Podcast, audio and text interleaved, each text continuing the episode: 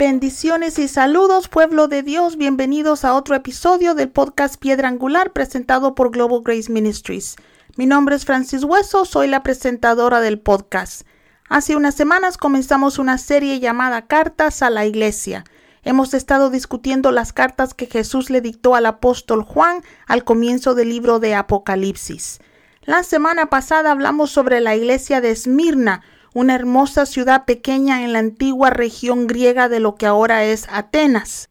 La iglesia de Esmirna sufrió mucha persecución por su fe en Dios y su fidelidad a Jesús. Por su fidelidad, Cristo les promete la corona de la vida.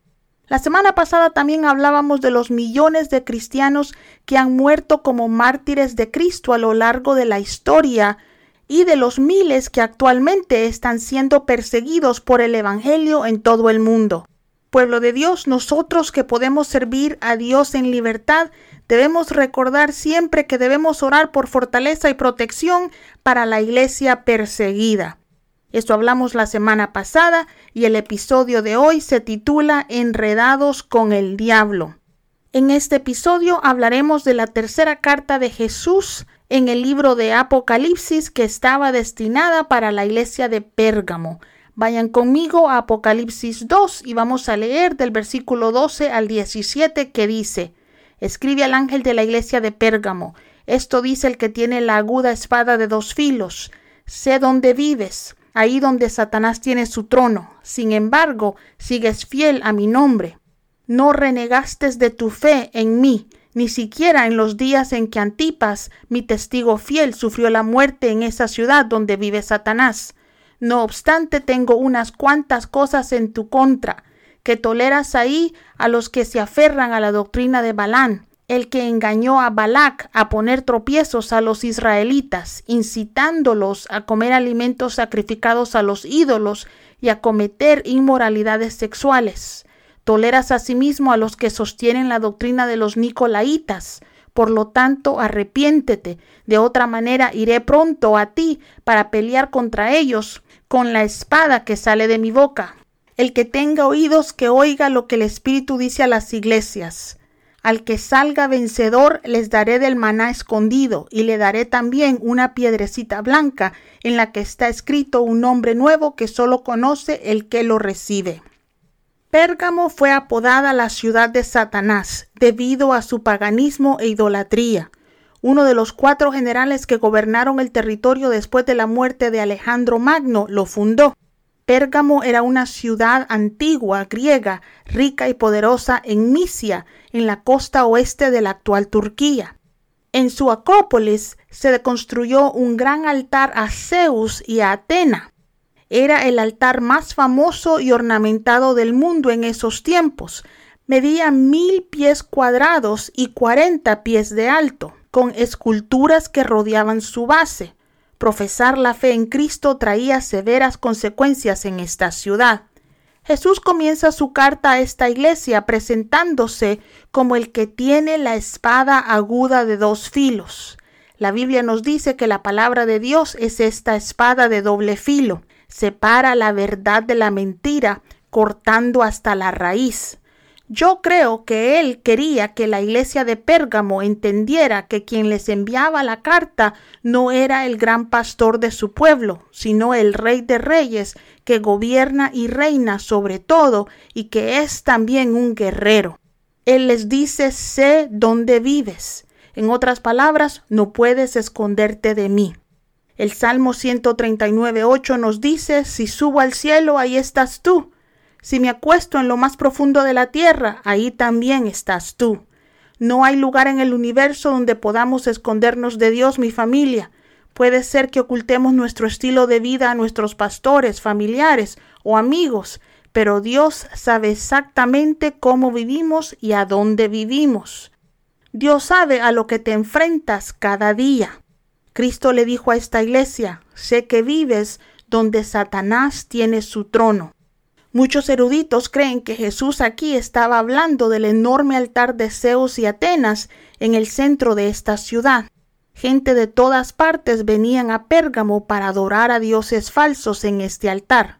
Jesús continúa y le dice a esta iglesia, no renunciaste a tu fe en mí, ni aun en los días en que Antipas, mi testigo fiel, fue asesinado en esta ciudad donde vive Satanás. No sabemos mucho acerca de este sufrido creyente. Se cree que el apóstol Juan lo ordenó como un líder en la iglesia de Pérgamo. La tradición nos dice que Antipas estaba expulsando demonios en un lugar público y había creado un alboroto en esta ciudad. Los paganos de la ciudad, que eran la mayoría, estaban molestos porque según ellos sus demonios estaban molestos debido a que este hombre estaba ejerciendo autoridad sobre ellos. Estos paganos fueron al gobernador que residía en la Acrópolis y le pidieron que hiciera algo con Antipas. El gobernador lo trajo a juicio y durante el juicio le pidió a Antipas que se arrepintiera de haber echado fuera demonios y que volviera a sus creencias paganas y cuando se negó, lo mataron. No sabemos con certeza si la descripción de su muerte es cierta, pero la tradición nos dice que los paganos de la ciudad pusieron a Antipas dentro de un toro de bronce. Este toro era un toro de metal y estaba hueco. Prendieron fuego debajo del toro y lo cocinaron vivo. La tradición también nos dice que cuando los paganos asesinaban a alguien de esta manera, sacaban el cuerpo del toro pulían los huesos y los usaban como joyas. Mis amigos, solo demonios pueden hacer que gente haga algo tan horrible. Jesús cuenta a favor de esta iglesia el hecho de que la congregación no renunció a su fe incluso después de tal masacre. La iglesia demostraba convicción y valentía solamente por su existencia. Sin embargo, y este es un gran sin embargo, como lo hizo con la iglesia en Éfeso, Jesús tenía algo contra ellos. De hecho, lo que le dijo a esta iglesia era que tenía varias cosas en contra de ellos. La idolatría, el paganismo y la inmoralidad sexual se habían infiltrado en esta congregación. La iglesia había comprometido su fe. En lugar de que ellos influyeran en su ciudad, la ciudad los había influenciado a ellos vivían una mezcla de cristianismo y paganismo. Jesús les dijo, algunos de ustedes se aferran a la enseñanza de Balán, que enseñó a Balac a inducir a los israelitas a pecar para que comieran alimentos sacrificados a los ídolos y cometieran inmoralidad sexual. La historia nos cuenta que en ese momento Balaam era conocido como Zeus, pero era el mismo diablo. Los pilares principales del balismo eran el sacrificio de niños, la inmoralidad sexual y el panteísmo, lo cual es la reverencia de la creación sobre el Creador. En esos tiempos los adultos se reunían alrededor del altar de Zeus para quemar vivos a bebés como ofrenda de sacrificio a la deidad. De eso se trataba la adoración a este dios pagano, y eso era lo que la iglesia estaba haciendo en Pérgamo. Puede parecer fácil señalar con el dedo a esta iglesia y decir cómo pudieron adorar a Zeus.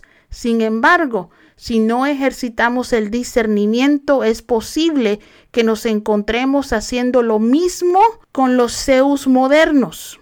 Pueblo de Dios, Conozco muchas personas que se dicen cristianas y no tienen problema con el aborto. La mayoría de estas personas basan su creencia en el hecho de que muchos de los bebés que no son abortados sufren pobreza extrema y tienen vidas muy difíciles. Por lo tanto, en lugar de permitir que estos niños vivan vidas difíciles, los matan antes de que nazcan. ¿No es triste que los cristianos nos comportemos en estos días como los paganos en tiempo de la Biblia? También nosotros estamos matando bebés. No estoy segura de cómo las personas que leen la Biblia justifican el aborto, pero como eso no me corresponde a mí ni averiguarlo ni juzgarlo, vamos a seguir adelante. Zeus, según sus adoradores, era el dios de la fertilidad y la vida. Para la ciudad de Pérgamo, Zeus era el jinete de las nubes, que traía la lluvia y bendecía la tierra. Cuando Zeus aparecía, los cielos llovían aceite, los ríos corrían con miel, y según ellos las madres daban a luz a niños sanos. En otras palabras, adoraban a Zeus para obtener bendiciones económicas. ¿No le suena eso muy similar al Evangelio de la prosperidad? Ven a Jesús y Él te hace rico. Pero como les dije, no me corresponde a mí ni averiguarlo ni juzgarlo, así que sigo adelante. Jesús también tenía en contra de esta iglesia que habían permitido las enseñanzas de los nicolaitas en la iglesia. Como lo mencioné en el episodio 2 de esta serie, las enseñanzas de los nicolaitas promovían la inmoralidad sexual entre los creyentes, promovían la fornicación o tener relaciones sexuales fuera del matrimonio con varias parejas y todo tipo de pecado sexual. Si eso les suena familiar es porque en algunos sectores de la iglesia la gente cree que está bien que las parejas vivan juntas sin estar casadas. Un gran sector de la iglesia comete infidelidad, está adicto a la pornografía, esconde el abuso sexual infantil, el incesto y la promiscuidad. Ahora que las parejas lleguen al altar vírgenes es casi un milagro y algunas personas lo consideran hasta ridículo. Familia, Dios expuso tanto pecado en su iglesia en el año 2020 que realmente fue el año de la visión clara. Mis hermanos, la gente piensa que pueden jugar con Dios, pero la Biblia nos dice en Gálatas 6, 7 y 8 no os engañéis, Dios no puede ser burlado. Cada uno cosecha lo que siembra. El que siembra para complacer su carne, de la carne segará destrucción, y el que siembra para agradar al Espíritu, del Espíritu segará vida eterna. Déjenme contarles una historia muy personal, mis hermanos. Después de graduarme de la escuela bíblica, comencé a trabajar para un gran ministerio internacional. Hicimos mucho bien a la comunidad, alimentábamos a los pobres y ayudábamos a familia, capacitábamos a jóvenes para el ministerio. Enviamos muchos misioneros alrededor del mundo y el ministerio creció rápidamente, pero tristemente nuestro fundador y pastor estaba en pecado sexual. Nadie lo sabía y Dios le dio muchas oportunidades a este hombre para que se arrepintiera, pero como no quiso arrepentirse, Dios sacó su pecado a la luz. Habíamos trabajado muy duro durante muchos años y el pecado de un hombre destruyó todo lo que habíamos logrado en unos pocos meses. Recuerdo la noche en que un profeta le dijo a la congregación que había pecado en nuestra casa y que a menos que nos arrepintiéramos, esa casa se derrumbaría en seis meses. Como no tenía ni idea de lo que estaba pasando, pensé que este hombre de Dios estaba loco pero Dios expuso el pecado de nuestro pastor y a los dos meses del día que ese pastor dio la profecía, todo terminó. Ahora el hermoso edificio que solía albergar nuestra iglesia y la escuela bíblica es un hotel. Mis hermanos, no podemos burlarnos de Dios. Cristo, que es misericordioso y amoroso, le dijo a la iglesia de Pérgamo que se arrepintiera. Él quería que volvieran a Él, él siempre quiere que volvamos a Él. Pero al mismo tiempo también les dijo, de lo contrario, pronto vendré a ti y pelearé contra ellos con la espada de mi boca. Es fundamental saber que Jesús no lucha en contra de su pueblo, Él lucha en contra de quien corrompe a su pueblo. Él lucha contra aquellos que permiten mezclas en su iglesia. Mucha gente de Dios va a iglesias que nunca predican sobre la santidad, el pecado y el arrepentimiento por no perder a sus miembros. Familia, no nos confundamos. El hecho de que alguna iglesia no esté enseñando a su pueblo a vivir de acuerdo con la Biblia no significa que Dios no espera que su pueblo viva vidas santas. Muchas personas predican un evangelio diluido en nombre de la tolerancia, pero si no estamos predicando la Biblia completa, estamos engañando al pueblo de Dios. Ahora, por favor, no piensen que estoy diciendo que debemos predicar solo juicio y condenación. Lo que digo es que no solo debemos predicar sobre las bendiciones que Dios nos da, debemos predicar la Biblia. No importa si vamos a la iglesia todas las semanas, si vivimos como el mundo, tendremos los mismos problemas que tiene el mundo. Podemos mentirnos a nosotros mismos pensando que somos salvos, pero necesitamos juzgarnos a nosotros mismos. Un buen árbol, mis hermanos, no puede producir malos frutos. Si nuestros frutos son los frutos de pecado, entonces somos pecadores. La iglesia de hoy se ha vuelto tan obsesionada con ser relevante que se ha vuelto irrelevante. Las personas en el mundo no ven ninguna diferencia entre el cristiano y los no cristianos y por eso no se interesan en el Evangelio. Sin embargo, cuando predicamos con amor toda la Biblia y amamos a las personas como Cristo las ama, todavía yo no he encontrado una persona que haya rechazado la palabra de Dios de esta manera. La gente está cansada de religión, pero cuando representamos a Cristo frente a ellos, es difícil que no se sientan atraídas por lo que predicamos. Prediquemos con nuestras vidas la Biblia completa. Limpiémonos de mezclas y hagamos brillar la luz de Cristo en medio del mundo que no lo conoce. Jesús cierra su carta a la iglesia de Pérgamo diciendo, daré del maná escondido al victorioso. También le daré a esa persona una piedra blanca con un nombre nuevo escrito en ella, conocido solo por quien la recibe. El maná escondido o el pan escondido del cielo es la gracia que viene de Cristo para vivir vidas puras en un mundo de pecado. El maná que Dios le dio al pueblo de Israel les permitió sobrevivir sin consumir alimentos ofrecidos por otros dioses. Los mantuvo saludables y sin contaminación. Ya que no necesitaremos maná en el cielo, creo que esta promesa de Cristo es para la iglesia aquí en la tierra. La otra mitad de su promesa para la iglesia de Pérgamo la recibiremos en el cielo. Al victorioso Dios le dará un nombre nuevo. Qué día tan maravilloso cuando tú y yo recibamos este nombre nuevo.